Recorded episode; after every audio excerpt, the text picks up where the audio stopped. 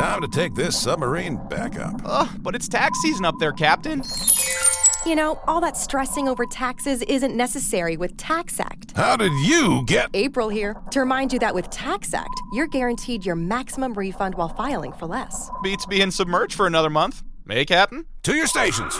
We're headed home. Guess I should probably close that window I opened. What? Kidding. Tax Act. Switch to TaxAct today and start for free. See taxact.com for details. Nación Podcast presenta el podcast de Sabor Esfera con Mónica de la Fuente y Rocío Cano. Buen provecho.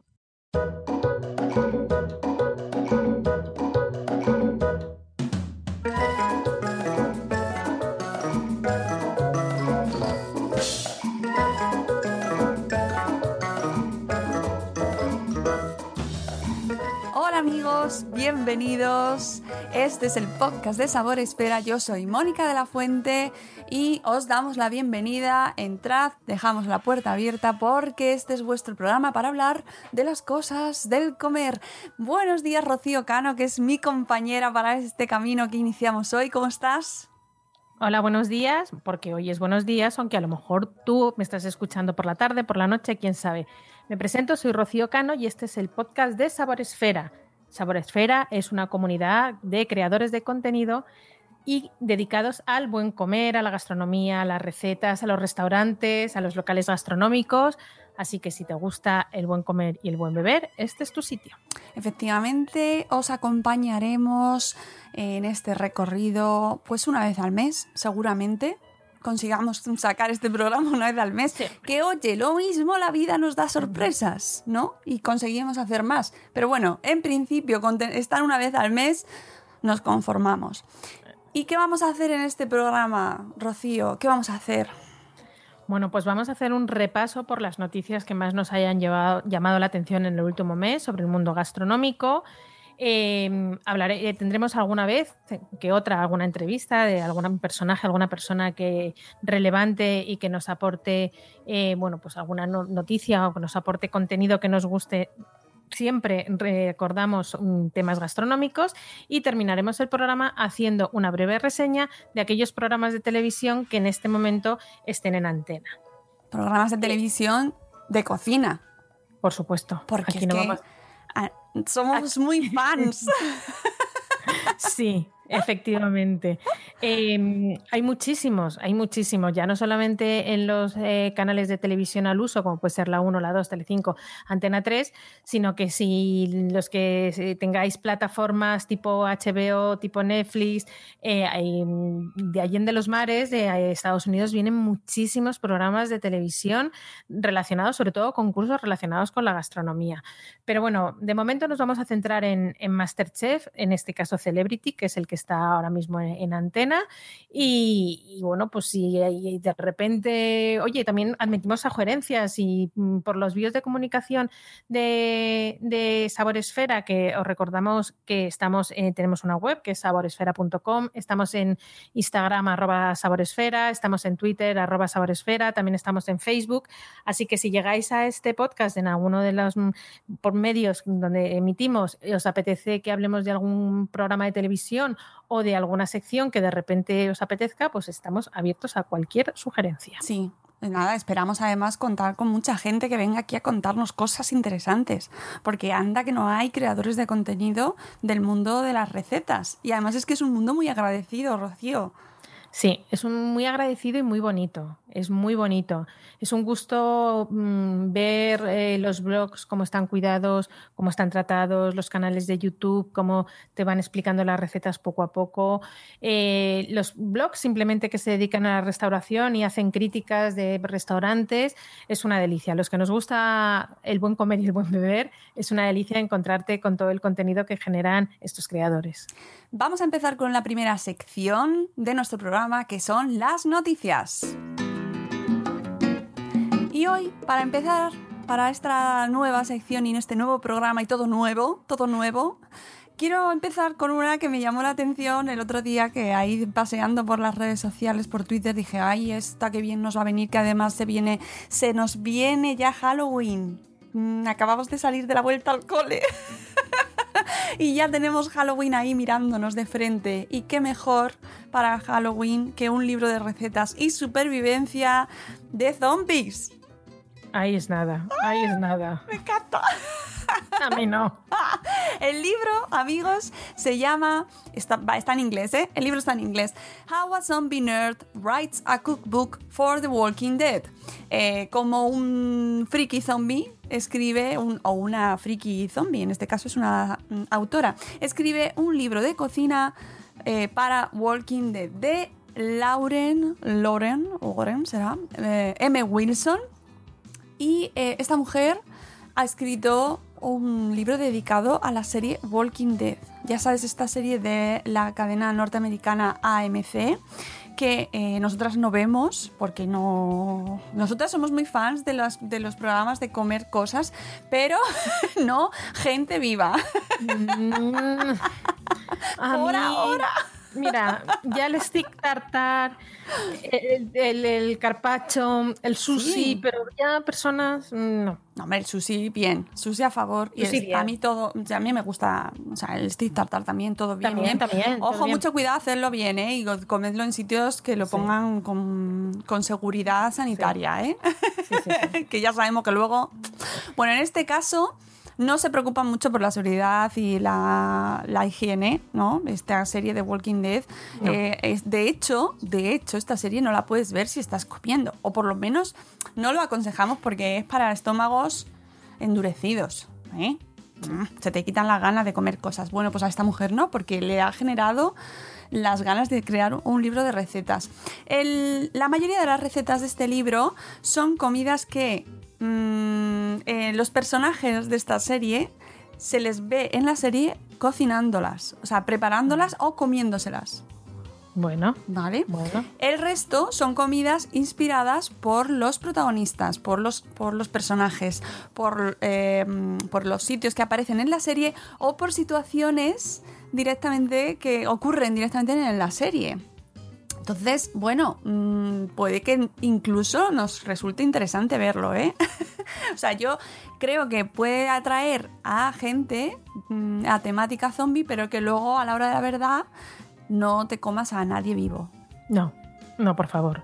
No, porque aunque parezca muy apocalipsis mm, zombie, eh, eh, cuenta esta chica que ella es, ella es cocinera y que, eh, bueno, pues se le ocurrió hacer este libro y se vio capítulo a capítulo y fue parando en aquellas escenas donde estaban cocinando y entonces tomaba nota y, bueno, pues es una recreación de todas las recetas que aparecen en los 99 episodios que, que tiene Walking Dead. O sea que la labor es fantástica, Sí. de, de investigación, desde luego. Y como idea, si que tenéis a alguien mm, en vuestro entorno que le gustan mucho los zombies y le gusta cocinar, pues ya tenéis una idea de regalo súper chula. ¿eh? Es una cosa original. Y además, nunca, esto es una cosa que vamos a defender mucho en este programa, nunca hay suficientes libros de recetas. Nunca. Nunca. Como recetas hay en el mundo.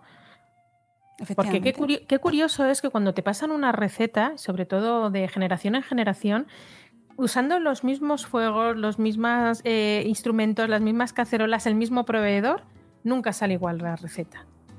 Es verdad, que podría parecer que es todo muy fácil. Bueno, tienes la receta y te va a salir perfecto, pero no sale. No, no, no, no. no, sale no. igual.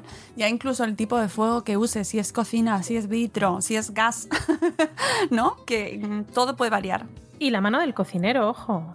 Dicen que también el- la pasión que pone el cocinero en hacer un plato en un momento dado, el mismo cocinero puede ser que cocine la misma receta, que esté harta de cocinar, harto de cocinar la misma receta y no la haga siempre igual. Por eso es la magia de ir a los restaurantes, ¿no? A ver qué te ponen.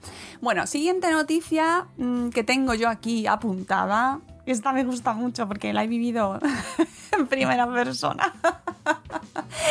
Eh, está pasando una cosa con un queso, ¿vale? De, ojo, que esto no está patrocinado, pero es verdad que es del Mercadona, ¿vale? Y este queso se ha puesto, es- a ver, está muy rico y tal, pero se ha puesto muy de moda y entonces resulta que no hay nunca queso de este tipo en, el- en los lineales. Efectivamente, estamos hablando del queso entre pinares viejo tostado. Mm, Es el gran desconocido de Mercadona, más que nada porque nunca lo hay. No A lo hay. que estés como las rebajas de otros grandes almacenes, el corte inglés, cuando antiguamente se ponían en la puerta, cuando abría la puerta de, la- de las rebajas y salía corriendo. Sí, pues sí. esto más o menos está pasando con el queso.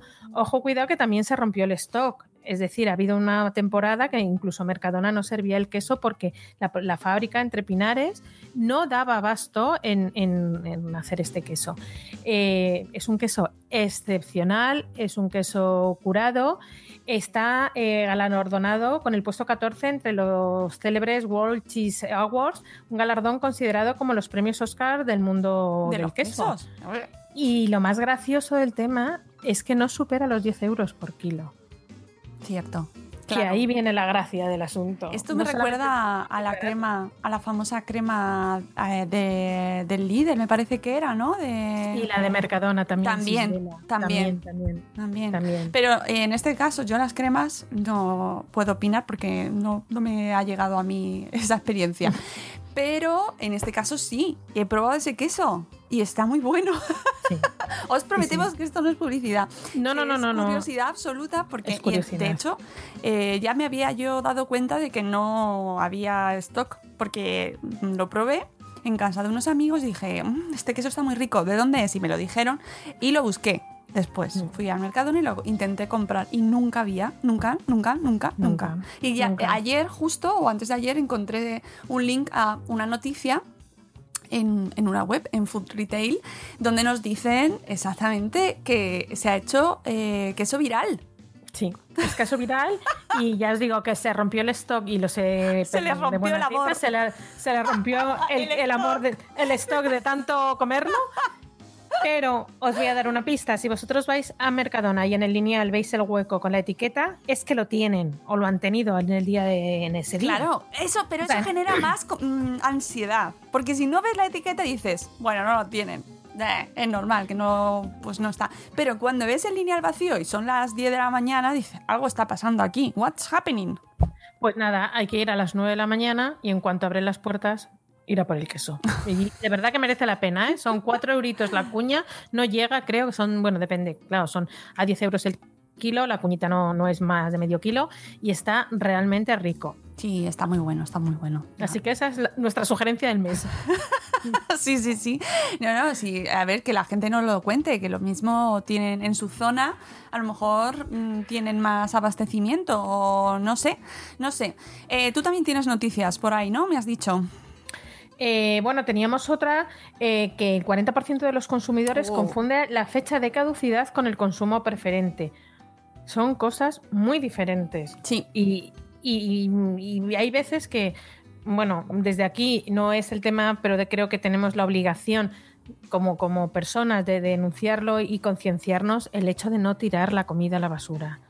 Ah, La cantidad de toneladas de comida que se tiran al año es eh, abrumador y bueno, pues eh, creemos que, tenemos que concienciar nosotros que nos dedicamos a este mundo de la gastronomía a que el consumidor pues diferencia entre la fecha de caducidad con el consumo preferente. Claro, que la fecha de caducidad, aclaramos, marca el límite temporal máximo para consumir un producto. Es decir, hasta cuándo puedes consumir este producto. A partir del cual ya no está en condiciones para ser ingerido, o al menos el fabricante considera que mejor no lo consuma, ¿vale? Esto está muy estudiado, eh, pasan un montón de estudios y de, y de procesos de investigación para determinar esa fecha. Normalmente, habrá, habrá aquí no, pero normalmente la industria eso lo controla mucho. ¿Y qué es el consumo preferente? Es el que marca cuando un alimento ya no conserva todas sus cualidades, o sea, no está top of the lake, pero sí que te lo puedes comer. Por ejemplo, los yogures. Los yogures, los yogures es uno de los grandes ejemplos eh, maravillosos de nuestra vida, de la diferencia entre, tendríamos que hacer aquí como Coco, eh, el de Barrio Sésamo, fecha de caducidad, consumo preferente. O como el 1, 2, 3 por 25 pesetas, productos que tengan fecha de consumo preferente y no de eh, caducidad. Por ejemplo, los yogures. Pero hay un montón de gente, que es lo que nos dice esta noticia, que no sabe, no diferencia esa fecha. Ya. Y además, mm, un dato, un dato súper preocupante, porque son los jóvenes de entre 25 y 34 años, que ya no, ya no nos pilla, Rocío, los que desperdician comida con más frecuencia. Pues es una pena. Y yo creo que deberíamos concienciar a, la juventud de hoy que de verdad que se puede comer.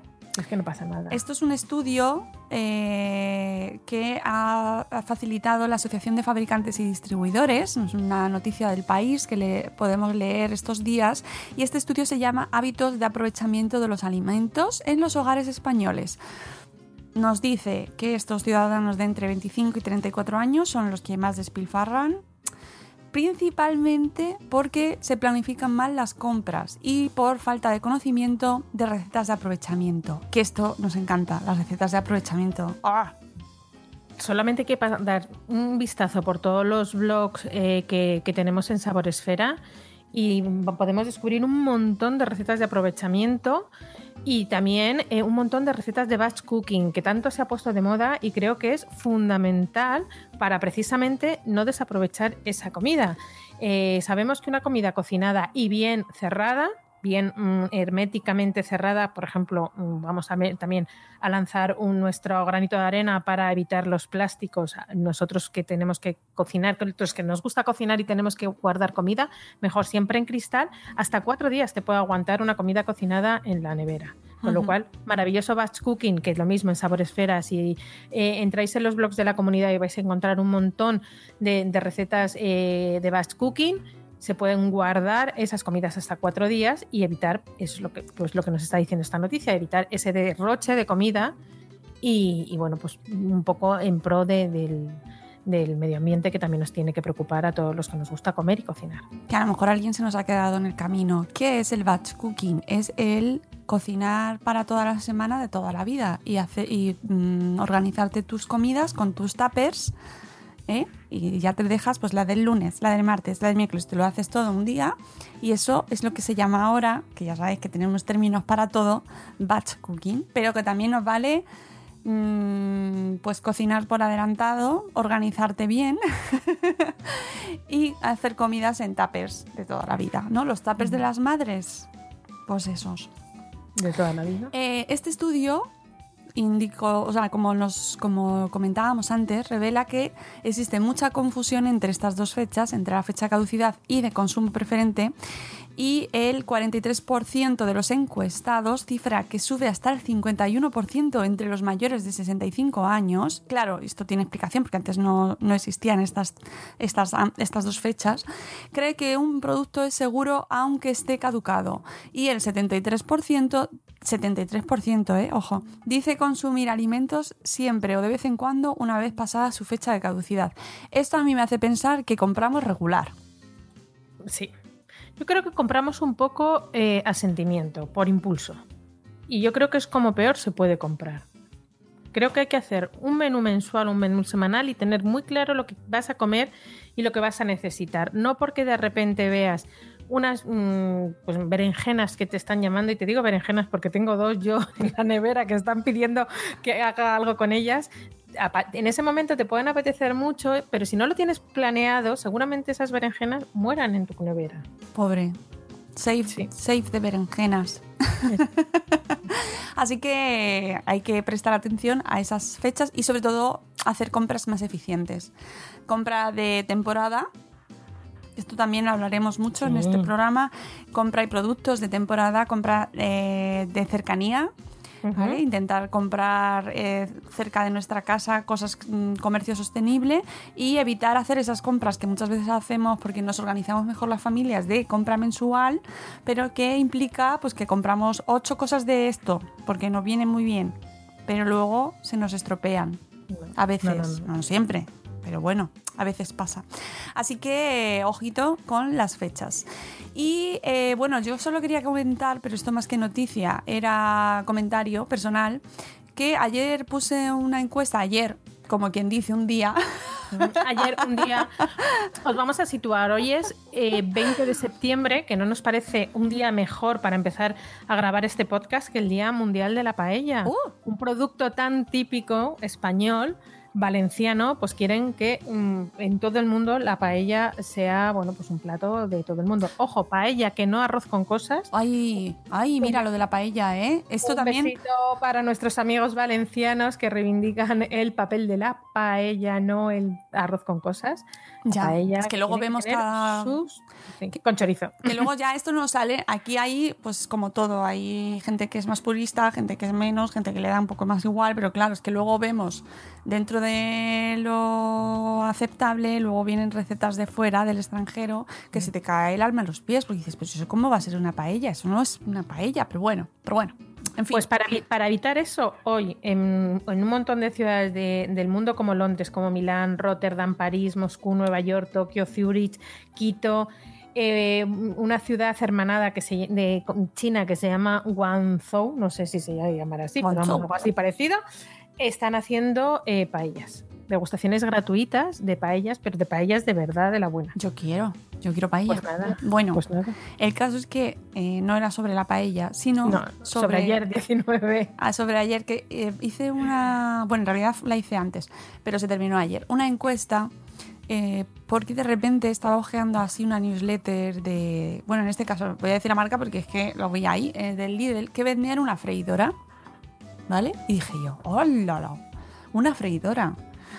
Y se me ocurrió preguntar a la gente si vosotros usáis freidoras en casa, doméstico, ¿eh? No hablo de mm, un restaurante o un bar. Porque entiendo que ahí, pues a lo mejor tenéis otras necesidades. Porque antes sí que creo eh, que sí que existía un uso más generalizado de las freidoras, pero mm, tengo la sensación de que ahora las freidoras han caído un poquito. A lo mejor eh, recibimos un mensaje. Yo invito a que los fabricantes de freidoras nos escriban, nos den estadísticas de, de consumo, de fabricación. De hecho, hice la encuesta, pregunté si seguía la gente teniendo la freidora en casa y no solo si la tenía, sino si la Si la usaba. Claro, porque mm, hay quien la, la tiene, de hecho, la respuesta la tengo, pero tapada, eh, consiguió un 11% y eh, ganó el no. No, no tengo, no tengo freidora en casa. Ganó el no. Pues yo creo que el que la tiene puede ser las nuevas esas que van por aire y lo que te hace realmente es la función de horno. Te hornea más que te fríe, que son las, aceite, las eh, freidoras sin aceite. Eh, yo no tengo freidora y creo que nunca la he tenido ni la voy a tener. Pero yo creo que el momento fritanga en casa mm, está de modé. ¿Verdad? Insisto, mandadnos mensajes, comentadnos y decidnos si vosotros sois a tope freidora. Pero mm, me da la sensación de que no. Y esto de la freidora de aire, tengo muchas dudas sobre cómo funciona. Nunca he visto una. Yo tampoco, pero me imagino que ¿Será como un horno? como un horno. O sea, lo que te hace es hornear. Ahora, yo creo que cuando tiramos de freidora, o cuando la gente que tira de freidora, yo creo que es mucho por producto precocinado, procesado, pero te da ya la opción de hornear. Y yo creo que van por ahí los tiros, que en lugar de pasarlo con el aceite, lo metes en ese tipo de freidoras y te lo hornea. No sé el uso.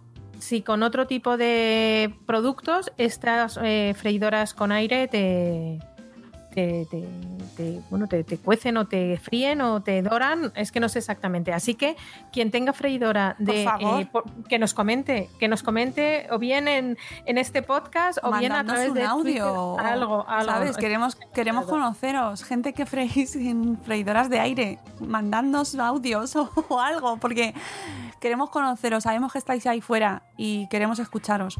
Bueno, pues con esto cerramos esta sección. No sé si tienes alguna más. Sí, bueno, quería hacer un- una breve reseña ahora que hemos estado hablando de medio ambiente del eh, evento que Ángel del Mar, el eh, ah, eh, Ángel León, siempre digo Ángel del, del Mar, mar. Ángel León, el chef del mar, bueno, en su restaurante a Poniente, eh, ha realizado esta, esta pasada semana, el 16 de septiembre, a lo que ha llamado Despesques. Era un evento que montó el año pasado con la idea de hacerlo cada dos años, pero después del éxito que tuvo el año pasado lo han vuelto a celebrar.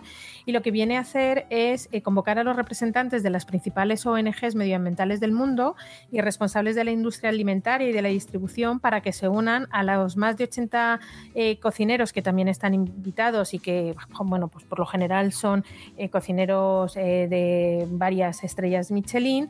Y lo que quieren hacer es eh, mentalizar el, el problema que hay en el mar.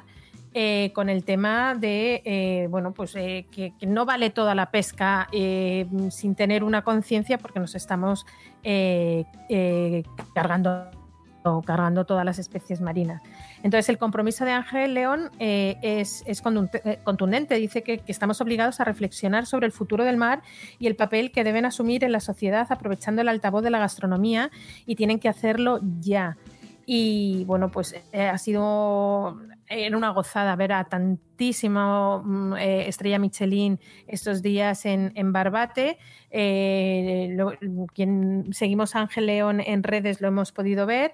Pero bueno, siempre es un gusto que, que personas como Ángel y como el resto de cocineros y chefs de, de tan reconocido prestigio, pues estén concienciados con este tema y hayan llevado a cabo esta iniciativa tan bonita que estoy convencida que después de Despesques 2019, pues vendrá Despesques 2020, así que tendremos que estar muy atentos cuando nos digan la fecha y por supuesto desde Sabor Esfera, si todavía estamos en septiembre del año que viene con este podcast, lo seguiremos muy, Con, muy de con este en concreto no. Espero que estemos con otro. con, con este con este podcast otro otro Otro capítulo. No os preocupéis que dura, no duran tanto. No, no, no, no, no. Bueno, pues con esto damos por cerradas esta pequeña breve sección de noticias, novedades, noticias curiosas y pasamos a una de las secciones eh, que ya te digo yo que va a ser estrella, la tele. Y en esta sección de la tele, que podría ser también el streaming. Porque ya lo de la tele se queda como un concepto ya del pasado, casi, de los años 80, ¿verdad? Porque ya casi hay gente que no tiene tele en casa, No, por Dios. mu- mucha gente, mucha gente no tiene tele en ¿Verdad? casa. Pero bueno, sí que tenéis Netflix o YouTube o yo qué sé, o HBO y lo veis en la tablet y- o en el móvil. Hay gente que ve la tele en el móvil, así es. En el, yo lo veo mucho en el metro. Fíjate. En el metro la gente va viendo sus mm, series y sus cositas. Pues eh, han cambiado los hábitos de consumo de contenidos, pero nosotras no venimos aquí a hablar sobre eso, sino sobre programas dedicados a recetas y sobre todo concursos. Que, ojo, no quiere decir que no hablemos en otra ocasión de programas de recetas más, mm, más clásicos, porque es que hay bueno, ahí ya está el canal Cocina, ya sabemos, súper conocido, que tiene un montón de años y donde tenéis uno tras otro, programa tras programa, con cocineros y sus, sus recetas, incluso pues especiales. Hay muchos programas, por ejemplo, en la 2, eh, hay programas como más... mm, sociogastronómicos, que por así llamarlo, me lo he inventado, ¿eh? que te va contando pues zonas del mundo y su gastronomía, ¿no? Hay, hay infinitas variedades de contenido televisivo y relacionado con la gastronomía. O sea que aquí un día os contaremos una cosa y otro día pues lo mismo os contamos do- dos distintas. Pero en esta ocasión, hoy queremos contaros nuestra opinión, bueno, lo que llevamos de mm, hasta ahora de MasterChef Celebrity, que estamos, somos muy, muy eh, apasionadas de estos concursos. A mí me gustan mucho, to- casi todos. A mí me entretienen muchísimo. Sí. Yo soy muy fan. De reconocerlo. Lo que sí que es verdad y que ahí yo siempre lo defiendo desde Madresfera, que, que es eh, otro tema, pero donde también hablamos de, de muchas cosas relacionadas, que es que la hora es un poco regular. Regular. Mm, Yo durante muchos años, cada vez que ha habido un programa con mucho tirón, como puede ser en este caso Masterchef o en otro ámbito Operación Triunfo, siempre nos ponían un, un programita antes, un poquito meño, y no sé por qué, pero creo que no- me, me siento muy orgullosa de haber contribuido a que el programita un poquito meño los días de Masterchef ya no está. ¡Ay, qué bien! ¿El resto termina- sí? ¿El resto está? El resto está. Ay. Pero Masterchef no, es verdad que es un, un programa que dura muchísimo tiempo y yo me estaba yendo a la cama a las 2 de la mañana muchos puede días. ser, y no eso puede no, ser. es sano. No puede ser. Y bueno, pues lo, lo han quitado, lo han quitado. Mm, Así que después del tiempo, eh, lo- más tiempo, retiempo, porque nos estamos haciendo un máster de meteorología en televisión, luego los sorteos, mucho sorteo y ya por fin empieza Masterchef. Pero aún así es un poquito largo y acaba un poquito tarde. A mí me gustaría, yo me encantaría mm, poder comentar en directo el programa de, de Masterchef a través de las redes desde Saboresfera. Me encantaría, me encantaría y lo haríamos si no fuera porque es un horario imposible para cualquier ser humano que quiera al despertarse pronto al día siguiente. Además dura mucho, porque son tres horazas Sí. O casi.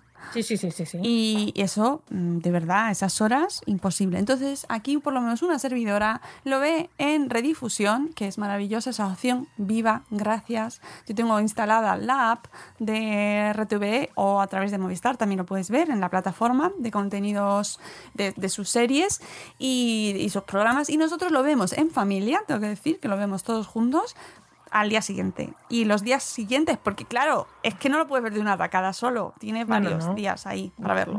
Te dura una eternidad, vamos, te dura toda la semana. Así que hoy, cuando estamos grabando este podcast, solamente hemos podido ver dos capítulos, que es lo que ha habido. Claro, El- sí. Así que podremos comentar los dos primeros capítulos, pero ya tenemos nuestra opinión formada. Sí. Y la mía es que no me está gustando. ¿No te está gustando? Eh, eh, nosotros hablamos ya la semana pasada de esto, ¿eh? Ya hicimos ahí qué tal, qué tal, qué tal. Y torcimos así un poco el morro. Sí, y ya porque- hoy te confirmas que no te gusta, no te está No gustando. a ver, como programa de entretenimiento, no te digo que no esté bien, porque el hecho de tener ahí a Tamara Falcó, que esté mandando los chunguitos, eh, audios a Isabel Preisler, ella que es muy graciosa, porque a mí me parece muy graciosa, como programa de entretenimiento, como salseo, que es lo que se lleva ahora, está muy bien. Ahora bien, como programa gastronómico como tal, creo que ha pasado un segundo, a un, a un segundo plano que a lo mejor es lo que le diferencia mucho de lo que es Masterchef en, en la, edición, la edición normal, incluso la infantil, y lo que han sido otros Masterchef antiguamente. Sí. Que ya yo ahí veo el punto, quizás, ¿no? En lo que hemos visto en otras ocasiones y que yo comparto tu opinión, además, eh, estamos de acuerdo, porque tengo la sensación de que se ha guionizado eh, cada vez más. Entonces, ya hay un punto en el que ya lo de menos es mm, lo que están cocinando o que cómo lo están es. haciendo, sino lo que más importa es el conflicto y el cruce ahí o las situaciones que se dan, que no te digo yo que no nos interese o que no te divierta, porque sí, de hecho es muy divertido ver ciertas Sí, sí, cosas. sí, sí, sí. Pero el primer capítulo de la semana pasada de, de esta edición, eh, a mí no me gustó nada. La primera parte, Oh. ese casting, ese supuesto casting eh, muy forzado, muy forzado. A Que, que somos muy súper defensoras a tope de todo este contenido y nos encantan estos concursos, los vemos todos, todos, todos, todos, todos. Pero llámalo de otra manera. Pero- no lo llames Masterchef, porque ya venimos con el concepto de Masterchef de otras ediciones. Tenemos un magnífico Miguel Ángel Muñoz que se dejó la piel y se vio claramente que tienes unas dotes culinarias importantes, o una Cayetana Guillén que eh, llegaba a, a- al- a la perfección, o una- un Saúl Cravioto que el otro día en el programa comentaba que había, llegado a perder 7 kilos durante la, la grabación de ese programa porque se esforzaban al máximo, porque se había estado preparando mucho. Ona Carbonell estuvo en las cocinas de, eh, eh, eh, de, los hermanos Roca, un, si, no mal, si no recuerdo mal.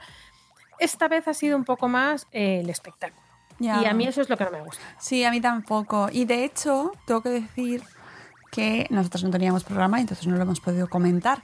Pero también me pasó con la última edición de Masterchef eh, regular, ¿no? Masterchef como tal, donde me dio la sensación de que se buscaba conflicto Sí. como demasiado, ¿no? Que había demasiado, se le daba demasiado peso al conflicto entre los personajes y se potenciaba mucho como el malo, el bueno, Sí. ¿no? Y era que yo lo entiendo, que, que lo entiendo, amigos Sí, sí. guionistas, lo puedo entender, pero llega un punto en el que ya es como, y no, baja, baja un poco. Es que es más de lo mismo, es que estamos un poco hartos de esto, es que a lo mejor estábamos buscando este programa de televisión que, ojo, que no es de formato español. Yo antes de empezar Masterchef en España, yo lo veía en, en- en Estados Unidos, vamos, no, no es que estuviera yo en Estados Unidos, sino lo veía en canales, cuando lo podías, eh, en muchas plataformas te traían en Masterchef de otros países. Y es verdad que ahí sí se centra mucho más en la importancia Sí. de lo que es la receta, de la cocina, de- del producto, que esto. Sí. Porque, por ejemplo, en el último episodio, no sé si lo habéis podido ver, hay una polémica entre Paula Prendes y Ana Millán. Sí, Milán. se-. Milán, perdón, perdón, perdón, Milán, Milán, Milán. Milán, además que le sienta muy mal que lo diga porque lo ha dicho alguna vez. Eh, eh, tienen una polémica porque eh, Paula Prendes, que es la. Lo voy a poner un poco en contexto para la gente que no lo ha visto, pone, le dice a Ana Milán que lave unas setas. Echa las setas en agua y lávalas. Y Ana Milán decía, las setas no se lavan. Bueno, tuvieron ahí su rifirrafe que llegó un poco más y la explicación luego posterior de los jueces era eh, cómo había, qué había pasado en el conflicto, más se centraron en el conflicto y yo me quedé con las ganas de saber si se lavan las setas o no se lavan las setas. Que luego ha sido Jordi Cruz el que en el, eh, en el diario 20 minutos eh, ha explicado que las setas no se meten en agua. Claro que no, eso es un saber general. Claro, bueno, Pero, saber general o no, pero ya que estás haciendo un programa de Deberían, esas características. ¿por qué no das ese tip eh, eh, culinario que a lo mejor no todo el mundo lo conoce? Luego le ha explicado que no, que son, que son esponjas y entonces que absorben todo el agua y que es perjudicial para la seta, que lo que hay que hacer es eh, bueno pues quitarle un poco la tierra, bien con un pañito húmedo o con un cepillito si lo tienes, que existen, existen cepillos para las setas o con un paño húmedo si no tienes tantísimas cosas, quitar la parte que está mala, ver si tienes algún bichito, pero nunca, y si acaso está muy, muy, muy llena de arena, pasarla un poco, pero así, chup, o sea, un poco por debajo del grifo, pero pasarlo, no sumergir la- las setas. Ese es el detalle que me faltó a mí, por ejemplo, ¿eh? Sí, sí, sí, yo creo que creo que es ese plus, ¿no? Que al final a la gente que nos gusta la cocina, es, porque nos eso gusta, al final eh, no te tragas tres horas solo por ver a, a estos personajes que a lo mejor eh, te gusta uno en concreto o el otro, pero normalmente cuando son anónimos no los conoces, ¿no? No. Entonces a ti lo que te gusta es ver cómo se manejan esos platos, cómo aprendes, que es que ha habido, hay algunos detalles, por ejemplo en el último episodio que está bien cuando les van preguntando cómo se hace este tipo de corte, el otro tipo de corte, el tipo de Juliana, ¿no? Por ejemplo, o los, o los mm, eh, artilugios, estos, los accesorios, los instrumentos de cocina, para cuál es el que lleva cada ingrediente. Eso a mí me parece Sí. práctico, útil, Sí, sí, ¿no? sí. Pero no tanto centrarse en es que mira lo que me ha dicho, esta no me cae bien, que insisto, que un poquito no está de más, ¿no? Bueno, es humano, pero que cuando se pasan demasiado sobra, sobra, Mm. sobra y que es como el aceite, que ellos mismos lo dicen, Sí. "Ah, hay que quitar el aceite porque luego esto no se puede comer bien. Pues mira, esto también, hay que quitar un poquito de drama, menos drama, ¿no? Drama entendido como show Sí. y más cocina. No sé. Eh, iremos viendo, porque como este programa ya está grabado, ya está cerrado. Entonces, mm, aunque nos escuchasen, ¿no? Porque No yo espero que nos escuchen.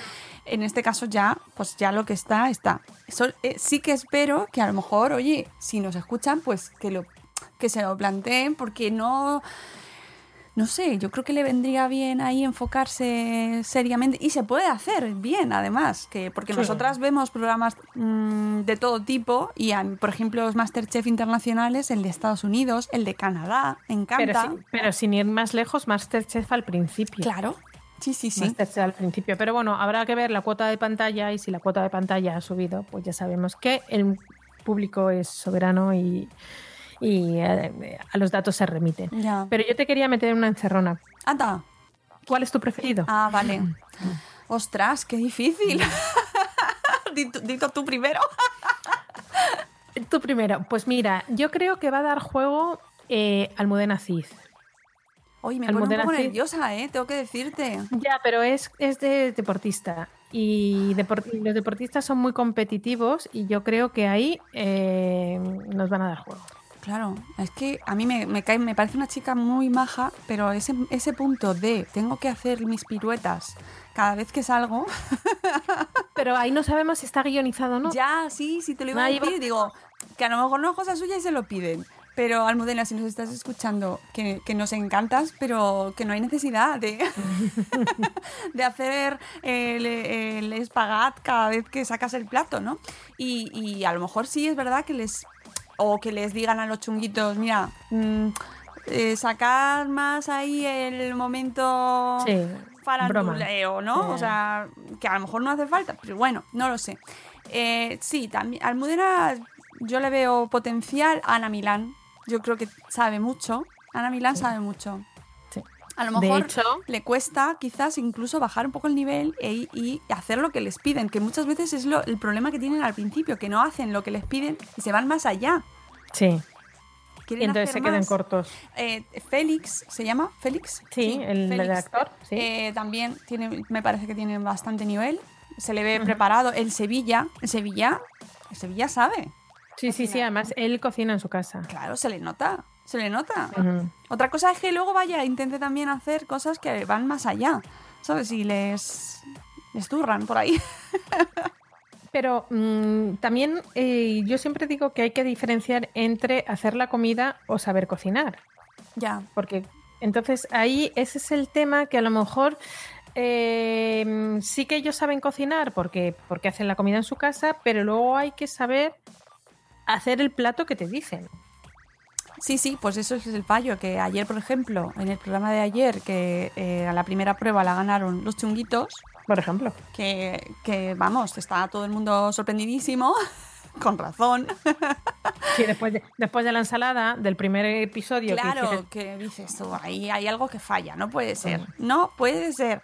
Eh, pero bueno, mm, está ahí, yo no sé, tengo, a lo mejor luego me, me- me equivoco, porque luego como depende tampoco, por ejemplo, la sorpresa la semana pasada, que se fuese a Ana Obregón, pues yo no me lo imaginaba, porque me sorprendía que esa mujer no supiera cocinar, pero bueno. Yo pensé que podía cocinar. Ana Milán, eh, estoy recordando que escribió un, un libro que se llama Sexo en Milán, que iba intercalando en el libro recetas eh, de cocina, como, como agua para chocolate. Y ahí ya tenemos una pista de... Ana Milán sabe cocinar. Ana Sí. sabe cocinar, eso está claro. Eh, bueno, iremos viendo, Sí. iremos comentando aquí porque nos gusta un montón y ya de, aquí a la próxima vez ya veremos a ver todo lo que ha pasado y así nos da para resumir mucho. Y antes de irnos, sí que quería contarte que eh, me acabo de enterar de que hay un programa que me gusta mucho, mucho, que está en Netflix, que se llama Nail It, que va a sacar su versión española. ¡Sí! Pues nada, habrá que estar atentos. Nail que lo podéis ver en Netflix actualmente en su versión estadounidense y original, es un concurso también, eh, de, en este caso de pasteleros, pero pasteleros mm, que no son pasteleros, es decir, de, de realizar postres, pero de gente que cocina regular, más bien, que tiene dotes escasas. Entonces, la gracia del programa, y además no lo pasamos, es que es muy divertido, muy, muy divertido, además muy cortito, lo vemos con los niños, y, pero carcajada limpia, ¿eh? Te ponen un, modelo a imitar una tarta preciosa, eh, pasteles súper bonitos, cupcakes, bueno, todo, cualquier cosa súper chulo, y eh, te ponen luego después, después de intentar realizarlo, lo que les sale. Y claro, Pues puede ser. es, es graciosísimo. Además, les da muy poco tiempo para hacer cada prueba, con lo cual eh, es que el resultado eh, no puede ser más penoso y es muy, muy divertido. Y entonces han sacado la versión eh, española que va a salir en noviembre, si no me equivoco. Espérate, porque estaba viendo ayer. ¡Eh! El 25 de octubre. Pues el mira. 25 de octubre. Todavía en el próximo, en el próximo capítulo nuestro no, pero ya en el siguiente sí. Hablaremos Pues de- veremos a ver cuándo sale el próximo, porque como no tenemos fecha fija, pues, pues no lo sabemos. Pero es probable que no. Y el 25 de octubre tendréis todos los que tengáis Netflix a vuestra disposición. Vais a poder ver este programa que me encanta porque lo han traducido como Niquelao. Niquelao. Sí, sí. Nail it, en realidad, Ya, ya, ya, es como es- eh, lo has clavado, ¿no? Sí, sí, Lo has sí. clavado y en español lo han traducido como Niquelao. Niquelao. Y va a ser va a tener como presentadora, que esto es lo más de lo más, a la terremoto de Alcorcón. Muy, muy, muy, muy propio, muy propio. Sí, porque muy además propio. la presentadora eh, americana, Nicole, es verdad que tiene un estilo muy desenfadado, es muy graciosa, a mí me hace mucha gracia, tiene muchísimo sentido del humor, por eso me gusta mucho ese programa, porque te ríes mucho, ellos lo buscan, está fomentado y propiciado y se busca eso, la carcajada, quizás incluso más que el momento gastronómico, que bueno, ahí podría decir, bueno, pero es que no se aprende a hacer un cupcake. Hombre, no. Te dan ciertas nociones, te ponen mensajitos debajo de la pantalla. Es verdad que hay cosas que sí que aprendes, por lo menos de, se te quede verlas. Pero bueno, no es un programa en concreto para aprender a hacer postres, sino para reírte. ¿No ves? Pero ese ya está enfocado Sí, sí, sí, sí, sí. sí. a la diversión, que es lo que estábamos hablando antes. El otro, Totalmente. Masterchef no, era más de, más de cocina. Este ya tiene un planteamiento mucho más divertido. Es muy divertido, yo se lo recomiendo a todo el mundo y sobre todo si tenéis hijos y queréis ver cosas con ellos, que muchas veces buscar contenidos para ver con los niños y, y en este caso, por ejemplo, además para eh, invitarles a que ellos también tengan gusto por, las, por la cocina, por la repostería, por los postres, ¿no? Que es una cosa por donde suelen empezar los niños a cocinar. Sí. Este programa es ideal porque te permite pasar tiempo con ellos, verlos juntos y echar un ojo y ver de vez en cuando cosas útiles y es una manera de empezar a meterles ahí en este mundito que nos gusta mucho compartirlo con, con los niños. Así que yo os recomiendo mucho Nail It y eh, próximamente en nuestra sección también hablaremos de Nikelao.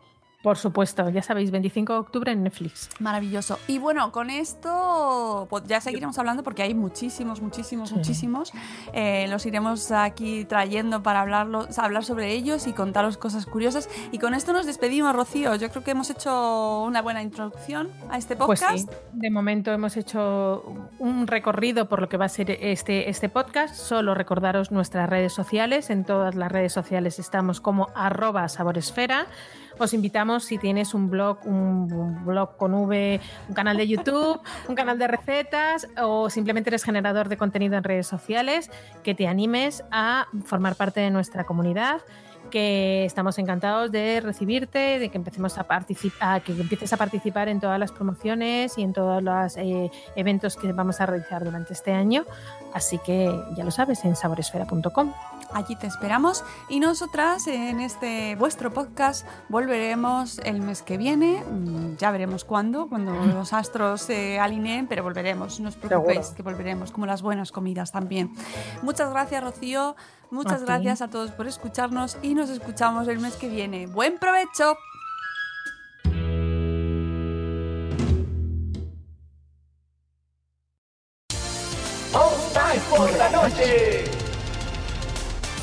Estás escuchando All Spice por la noche. Tenemos un radio escucha en la línea. Esta es para mi esposa Gabriela. Me gustaría escuchar. ¿Te crees muy lista usando mi Old Spice Moisturized Body Wash a mis espaldas como si no me fuera a dar cuenta del inigualable aroma a Shea Butter? Uy, una de mis favoritas. Gracias por escuchar All Spice por la noche.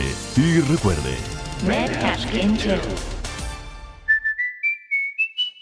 See, I haven't really woken up. Oh, until I've had my McDonald's breakfast deal. And I know this is true because before breakfast, I put my phone in the refrigerator and couldn't find the keys that were already in my hand. Nothing gets the morning going like the first sip of an iced coffee. Get any size and any flavor for 99 cents until 11 a.m. Price and participation may vary. Ba-da-ba-ba-ba. McDonald's, I'm loving it.